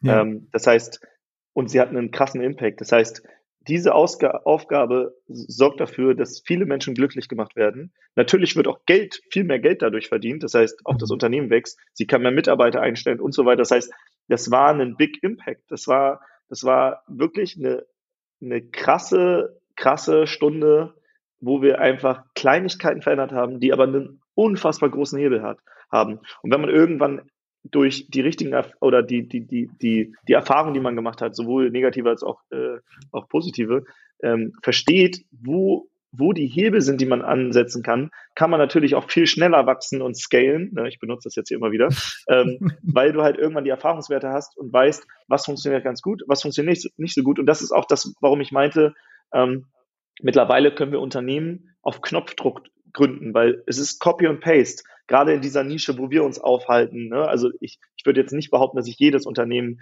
äh, gründen könnte, aber Unternehmen, die äh, immaterielle Dienstleistungen oder Produkte anbieten und nichts Materielles. Ne? Wenn es um Unternehmen geht, wo ich jetzt irgendwie, keine Ahnung, diesen Holzversand hätte oder diesen Holz, äh, diese Holzunternehmer, das könnte ich nicht.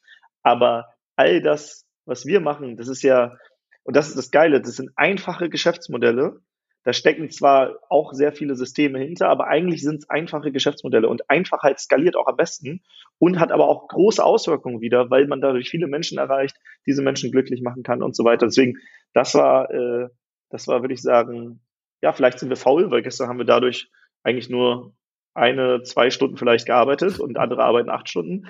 Ähm, aber das hat eine Auswirkung, die ist immens, die ist riesig. Ja, und ich würde eben genau deswegen nicht sagen, dass wir faul sind, sondern ich würde wieder sagen, das ist halt auch smart.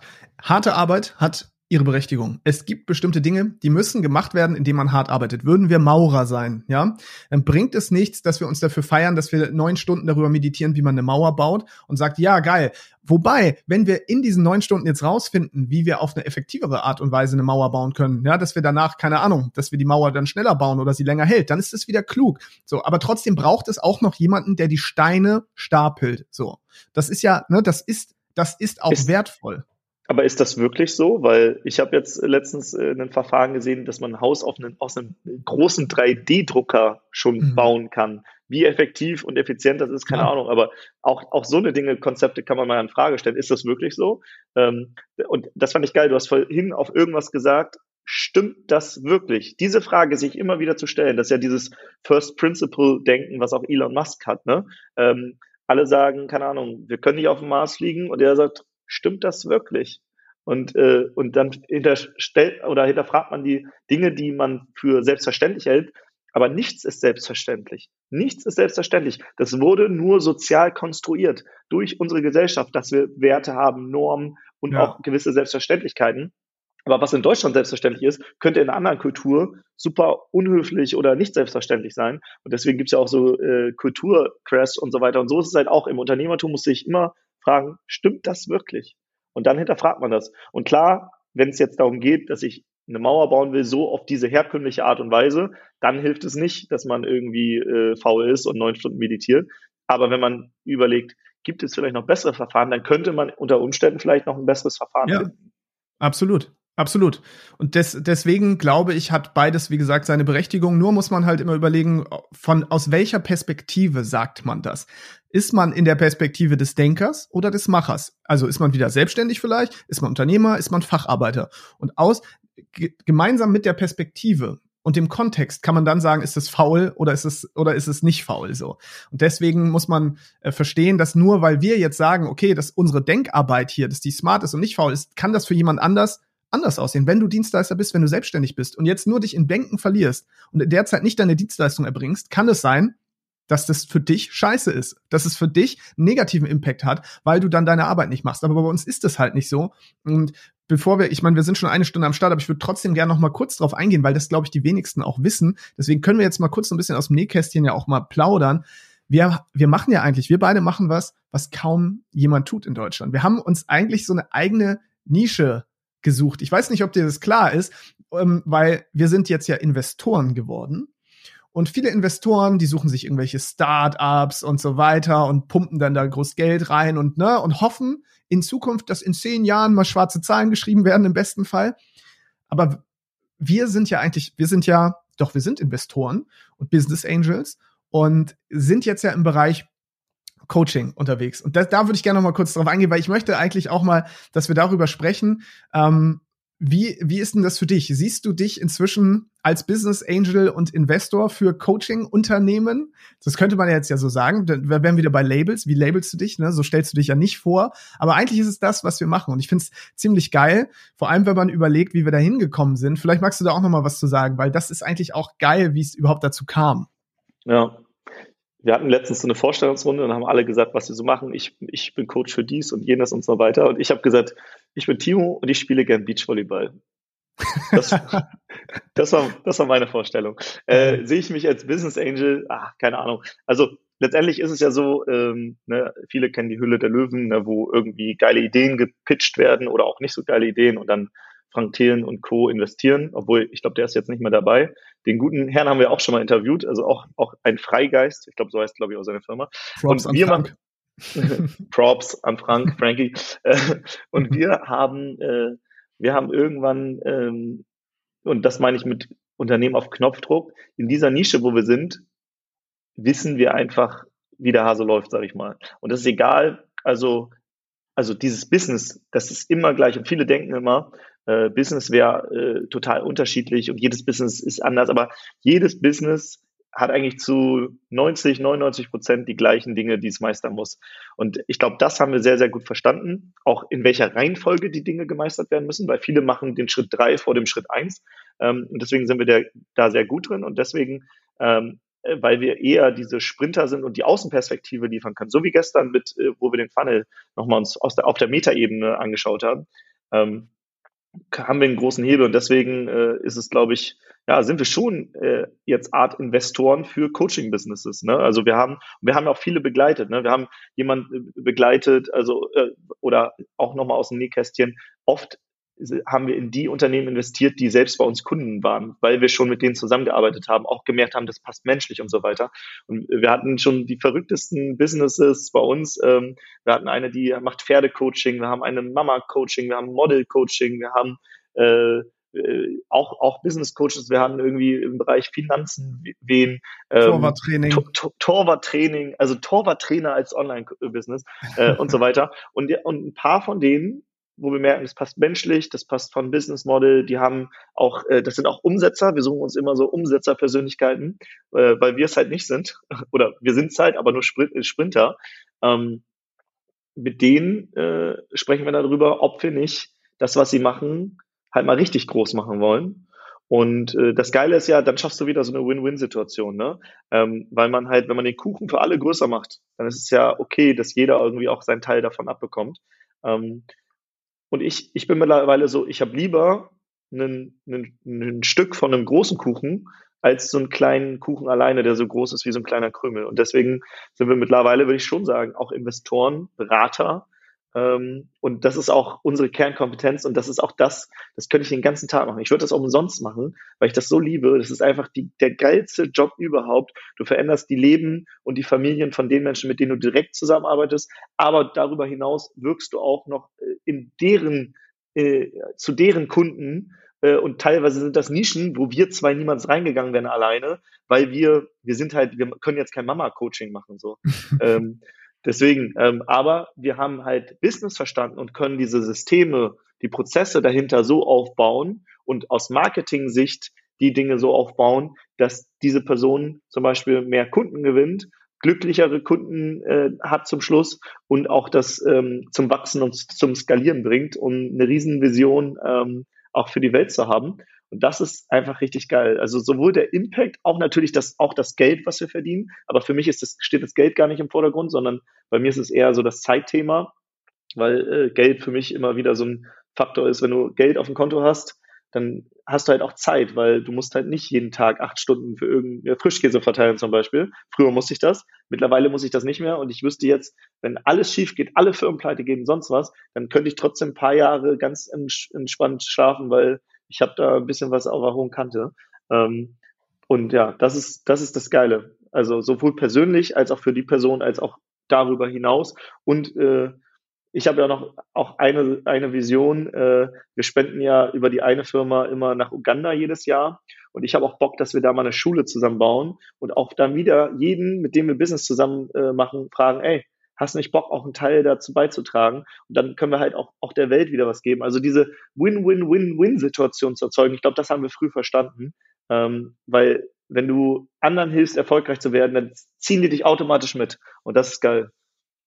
Absolut, absolut. Ich erinnere mich auch noch daran, dass du dieses Jahr irgendwann zu mir gesagt hast, oder war das schon letztes Jahr, Sascha, ich will nicht mehr für Geld arbeiten. Und das war ja. für mich so einer der geilsten Momente überhaupt, weil es mir genauso ging. Also es resonierte total mit mir, weil ich dachte, ja Mann, ganz ehrlich, wir haben eine Zeit lang für Geld gearbeitet und das ist auch total legitim. Jeder soll am Anfang erstmal dafür sorgen, dass er oder sie selber auch vom Business leben kann. Aber es ist der schönste Moment, an den Punkt zu kommen, wenn man sagt, das ist jetzt nicht mehr das Wichtigste. Weil wenn es nur ums Geld geht, Geld ist dann so ein Selbstzweck, ne? Man will immer mehr und immer mehr. Aber wofür eigentlich? Wofür? Und wenn du aber das hast, was die wenigsten haben, und zwar genug, dann kannst du jetzt für einen anderen, dann hast du einen anderen Purpose mit deiner Arbeit. Und da sind wir jetzt angekommen. Und das ist, das ist so krass. Das ist so krass, was für Gedanken man sich machen kann, was für Fragen man sich stellen kann. Das kann man sicherlich auch vorher. Ich, ich glaube, es gibt auch Menschen, die müssen nicht an den Punkt kommen. Aber ich persönlich musste an den Punkt kommen. Und ich habe vorhin nachgeguckt. Letzten Monat, Timo, wir haben, ich will jetzt gar nicht in Zahlen sprechen, aber ich kann dir sagen, ungefähr das, ich habe ungefähr das Zehnfache passiv eingenommen durch die Projekte, wo wir beteiligt sind, von dem, was ich sonst äh, in einem Monat verdient habe, früher als Angestellter. Also im Grunde genommen fast mein Jahresgehalt. Ich habe fast mein Jahresgehalt als Angestellter in einem Monat nur aus passiven Einnahmequellen netto auf dem Konto gehabt.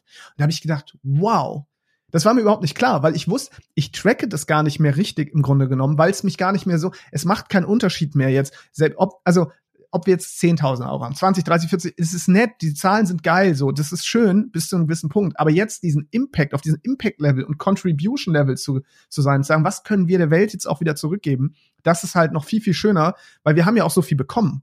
So, also, dass wir das machen konnten, habe ich auch in so einem LinkedIn-Post letztens geschrieben, das ging ja auch nur, weil wir wir haben das Geburtsglück, in Deutschland aufgewachsen zu sein. Das muss man einfach sagen. Wir hatten das Glück, auch wenn ich nicht mit allen Dingen einverstanden bin, die dieses Land und die, die Politik hier tut. Aber das tut nichts zur Sache. Trotzdem in Frieden, ja, mit einem Dach über dem Kopf, mit einer Heizung, mit Liebe und so weiter, so aufgewachsen zu sein, dass wir das hier machen konnten, dass wir jetzt hier sitzen können, jeder mit irgendeinem technischen Gerät, du in Portugal, ich jetzt hier gerade in Deutschland und wir können uns über das Internet mit irgendwelchen super teuren Sachen unterhalten und hier Sachen raushauen. Das zeigt ja allein, wie privilegiert wir sind und dann auch wieder was zurückgeben zu können, das ist das, wo ich denke, allein deswegen lohnt sich Unternehmertum, weil wir können damit, wir können das jetzt skalieren, weil wie du sagst, über die Leute mit den Projekten, die wir jetzt unterstützen, wo wir selbst nicht die Expertise drin haben, darüber auch wieder was an andere Menschen zurückgeben zu können, ist ja schon geil.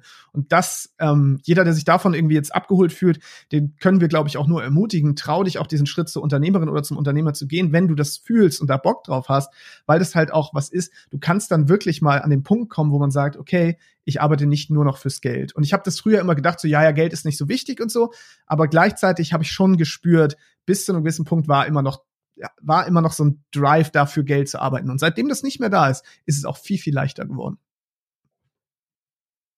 Bam. Bam. Geil, Mann. Boah, jetzt haben wir hier aber haben wir eine richtig geile Folge äh, produziert, wie ich finde. Also eine Stunde zehn hier richtig, richtig nice ich würde jetzt gern so den Klassiker machen und sagen, Timo, wo erfahren wir endlich mehr von dir? Aber du hast aktuell kein Projekt. Vielleicht mal so, können wir da ja auch noch mal kurz reingehen. So, ist da irgendwas geplant gerade? Können wir von Timo Eckert auch bald ein bisschen Content erwarten? Oder ist es so, dass du aktuell sagst, nee, pass auf, ich bin froh, wenn ich immer über Grown Scale bin, aber ich will keinen eigenen, ich will jetzt gerade nichts eigenes haben. Ich wollte gerade sagen, ja, du kannst mich immer wieder einladen. Ich äh, bin. Du bist ein Dauergast noch, bestimmt. Ich, ich bin immer gerne Hobby-Podcaster. Ähm, und äh, wir sind auch ein, zwei Konzepte gerade noch gekommen, äh, die habe ich jetzt nicht aufgemacht, weil sonst würden wir noch eine halbe Stunde sprechen, weil du gerade über Bedürfnisse gesprochen hast und so weiter. Das können wir irgendwann ja. anders machen oder du machst das mal. Ähm, deswegen, also ich bin eigentlich nur privat auf Instagram, Timo-Eckhardt. Äh, da, wer da irgendwie äh, mit mir quatschen will, kann das tun. Da mache ich ab und zu hier gerade in Lagos bin ich dann so ein Hobby-Influencer, wo ich mal kaum, äh, wir waren jetzt, wir haben jetzt einen Monat in so einer drei Millionen Dollar äh, Dollarhaus gelebt. Ähm, und ich, du kennst mich ja, ich bin ja eigentlich so ein mega Minimalist und mir fällt das eigentlich immer noch schwer, weil ich aus einer Familie komme, äh, aus einer einkommensschwachen Familie, so Geld rauszuhauen. Ich habe sonst einen Lebensstandard, ich gebe wahrscheinlich nicht mal, ich würde sagen, nicht mal, weiß nicht, 1005 Euro im Monat oder so aus. Das heißt, jeden Monat gewinne ich echt richtig viel Lebenszeit äh, bei den mhm. Einnahmen, die wir haben. Und das, mir ist Lebenszeit viel wichtiger, die Erlebnisse und äh, und deswegen ja, also von mir gibt's erstmal nichts. Ich, mir wird irgendwann bestimmt langweilig. Also Podcast kann ich mir vorstellen. Ich könnte mir auch vorstellen, mal was anderes ausprobieren, auszuprobieren. Aber äh, aktuell habe ich mir auch überlegt, vielleicht ist es auch eigentlich nur Ablenkung, wenn ich jetzt wieder einen Podcast mache. Ähm, weil vielleicht fokussiere ich mich jetzt einfach auf Behind the Scenes, dass ich halt mit anderen Leuten einfach geile Dinge mache. Und wie mhm. gesagt, äh, wenn du, wenn du Bock hast, kannst du mich hier einladen. Aktuell ist nichts geplant und mal schauen, ob da irgendwann was kommt. Bestimmt. Also irgendwann kann ich die Füße auch nicht mehr stillhalten, dann kommt bestimmt was, aber aktuell noch nicht. Ablenkung. Der Seitenhieb ist angekommen hier. Das ist nur mein Ablenkungsprojekt. ja, ja, ich, äh, ich finde es ja geil. Du hast ja auch gesagt, das ist jetzt mein Hobby-Podcast. Jetzt hier kann ich über alles sprechen, worüber ich sonst ja. nicht sprechen konnte, weil darüber können wir vielleicht auch irgendwann oder kannst du noch mal sprechen, weil äh, es gibt auch so bestimmte Dinge, wenn du, wenn wir die zum Beispiel in anderen Projekten erzählt hätten, sowas wie Selbstständigkeit oder Angestelltenverhältnis würde ich lieber machen als Selbstständigkeit, dann äh, hätten wir uns einmal unser eigenes Business äh, zerstört, sage ich mal, und gleichzeitig hätten die Menschen das aus einer anderen Brille gesehen und nicht so verstanden, wie du es gemeint hättest. Deswegen jetzt kannst du einfach über alles quatschen und äh, das ist halt geil. Ähm, aber bestimmte Informationen sollte man auch erst zu einem bestimmten Zeitpunkt bekommen, ansonsten versteht man sie noch nicht. Also meiner Meinung zumindest. Absolut. Deswegen hier Grown Scale, ne, da, das ist so, hier habe ich absolute Meinungsfreiheit, weil dahinter halt kein Monetarisierungsgedanke steckt. Also wie gesagt, wenn es in Zukunft mal irgendwie monetarisiert wird, ohne dass es dabei an Wert verliert, gerne. So bin ich voll dabei, ne? Finde ich auch cool, kann ich mir auch vorstellen. Aber es ist nicht so, dass ich jetzt denke, oh, was sage ich jetzt, was muss ich jetzt mit Timo hier sagen, damit, keine Ahnung, marketingmäßig das und das rüberkommt. Und du merkst, also ich merke das, dass auch dadurch das Gespräch viel freier flowen kann, weil ich nicht immer diese in diesem Meta-Modus hängen, ah, okay, kann ich das jetzt sagen, muss ich das jetzt so und so frame? Und das macht's für mich so überhaupt, das fühlt sich auf einmal gar nicht mehr so an, als müsste ich jetzt Content produzieren, sondern das, ich meine, ganz ehrlich, so ein Gespräch hätten wir auch ohne Mikrofon geführt. Ja, und äh, deswegen, es macht einfach mega, mega Bock. Ich kann dich da natürlich nur nochmal ermutigen, auch wieder mit Content rauszugehen, weil es Spaß macht. Aber das ist eine andere Geschichte. Vielleicht hole ich mir jetzt von dir noch einen finalen Tipp ab. Was würdest du mir raten jetzt hier als Neu-Podcaster, als alter Neu-Podcaster quasi? Was würdest du sagen mit so einem Grow and Scale Podcast? Was, was, kann ich noch machen hier? Was kann ich noch machen? Weil du bist ja, du, du kennst ja nun auch, du kennst mich wahrscheinlich am besten von allen Menschen. Ja, doch, ich würde sagen, es gibt kaum jemanden, der mich so gut kennt wie du. Sowohl persönlich als auch auf dieser Business-Ebene. Aber vielleicht hast du ja noch so einen klugen Rat für mich. So am, am Ende eines Podcasts fragt man immer nach einem klugen Rat und ich weiß, den hast du auch. Du hast immer einen klugen Rat, allein weil du jetzt einen raushauen musst. äh, ich bringe auch einen, den du jetzt nicht erwartest, äh, weil den habe ich dir, glaube ich, noch nie gegeben. Aber zeig mir Persönlichkeit und behind the scenes, weil du hast, also du hast halt so kranke äh, Erlebnisse in deinen und Erfahrungen gemacht, auch außerhalb vom Business ähm, und nimm die Leute damit äh, rein und vielleicht auch, vielleicht auch mal, zeig auch mal dein Spießerleben behind the scenes, weil du, du lebst ja auf dem Land mit, äh, in einem Haus mit Hund und Freundin und äh, bist bei der Freiwilligen Feuerwehr und so. Und diese ganzen Dinge, diese ganzen ja, Dinge, hau die auch mal raus, weil das ist super spannend, auch, auch, äh, warum du das auch machst. Also genau, warum du auch dieses Spießerleben hinter diesem Businessleben führst, äh, das, das würde ich spannend finden, wenn du da auch mal eine Folge zu machst. Special-Folge, nächste Folge dann, warum ich ein Spießer bin und dann hau ich alle die Sache raus. Aber finde ich geil. Ist äh, wirklich ein geiler Rat und äh, nehm ich, dem nehme ich mich gerne an und werde da mal zu was machen, weil du hast recht. Ich habe sehr wenig davon preisgegeben bisher in den anderen Projekten, vielleicht ein bisschen. Aber genau, es sind ja auch sehr bewusste Entscheidungen. Es ist ja nicht so, dass ich jetzt hier gezwungen bin und man gesagt hat, ja schon, muss jetzt hier ins, ins Kuhkaff ziehen und hier in die Freiwillige Feuerwehr eintreten, sondern ich habe mich bewusst auch dafür entschieden. Aber dazu mehr in einer der nächsten Folgen. Ich mache den Laden jetzt hier zu. Timo, ich danke dir sehr. Das war nicht das letzte Mal, das weißt du auch. Mega geil, dass du der erste Gast übrigens damit warst. Hero Grown Scale. Ja, natürlich die Number One. Wenn nicht du, wer dann? Ich glaube, du wärst auch ein bisschen traurig gewesen, hätte ich jemand anders zuerst eingeladen, oder? Du, du bist auch meine Number One. Das wollte ich hören. Geil, Mann. Also, ansonsten Call to Action hier am Ende natürlich, ich habe gesehen, es haben sich schon Leute echt erbarmt, sage ich, weil das ist Erbarmen, mir so eine 5-Sterne-Bewertung bei Spotify zu geben, weil am Ende kriegst du dafür nichts. Ne? Also du kannst jetzt in deine Spotify-App gehen, mir 5 Sterne geben für den Grow Scale Podcast, aber das ist für dich viel Aufwand, also relativ viel Aufwand dafür, dass du nicht zurückkriegst. Aber ich will dir einfach nur sagen, ich weiß das sehr, sehr zu schätzen, denn jeder Content Creator, gerade Podcaster wissen, es ist einfach echt sonst so, man kriegt so gut wie kein Feedback. Und diese Sternebewertung, jeder, der es gemacht hat, tausend Dank, genauso bei iTunes. Und äh, wenn du jemanden kennst, für den Grown Scale auch der richtige Podcast ist, weil du denkst, die Person möchte auch gerne Unternehmer werden, einfach mal weiterleiten per WhatsApp, per Telegram, per Brieftaube. Ich weiß gar nicht, was es heute sonst noch alles so gibt. Genau. Und das war's jetzt. Vielen, vielen Dank, Timo. Ich sag Tschüss und bis zur nächsten Folge, Mann. Jo, ich sage auch Tschüss und äh, bei Spotify eine 5-Sterne-Bewertung abgeben ist gar nicht so schwer, deswegen macht das, weil ich habe gesehen, man muss einfach nur auf diesen Stern klicken und dann hat man das. Also es ist viel einfacher als woanders. Ja, da hast du recht, aber trotzdem ist es so, dass das natürlich was ist, so da fragt man sich ja, okay, what's in it for me, ne? Ich selber habe mir inzwischen, das kann ich noch mitgeben, angeeignet, selbst ah, jetzt ganz viel zu bewerten, weil wir fragen immer, ne? Wir Content Creator fragen immer, ja, bewerte mich, bewerte mich, aber bewertest du selber eigentlich auch? Und da habe ich mich erwischt, da habe ich mich selbst erwischt, dass ich das nicht oft genug tue. Und seitdem bin ich so ein richtig krasser Bewerter. Ich schreibe Leuten immer Bewertungen. Ich schreibe auch E-Mails an Leute inzwischen, an Content Creator, um ihnen zu zeigen, ey, ganz ehrlich, das kommt hier an. Ich finde es geil, was du machst. Und ich habe schon so krasse E-Mails auch zurückbekommen von den Content Creators, die gesagt haben, danke, Mann. Einfach nur danke, weil ich wollte auch nichts, ich wollte nichts verkaufen. Ich wollte einfach nur mal Danke sagen für den Content. Und wenn man selber das verlangt als Content Creator, sollte man meiner Meinung nach diese Samen auch draußen sehen. Und äh, ja, genau, deswegen. Das nochmal hier an der Stelle. Ich schreibe dir gleich eine E-Mail. Ah, super, endlich mal. Also, Amen, hau rein jetzt. Ciao. Ciao.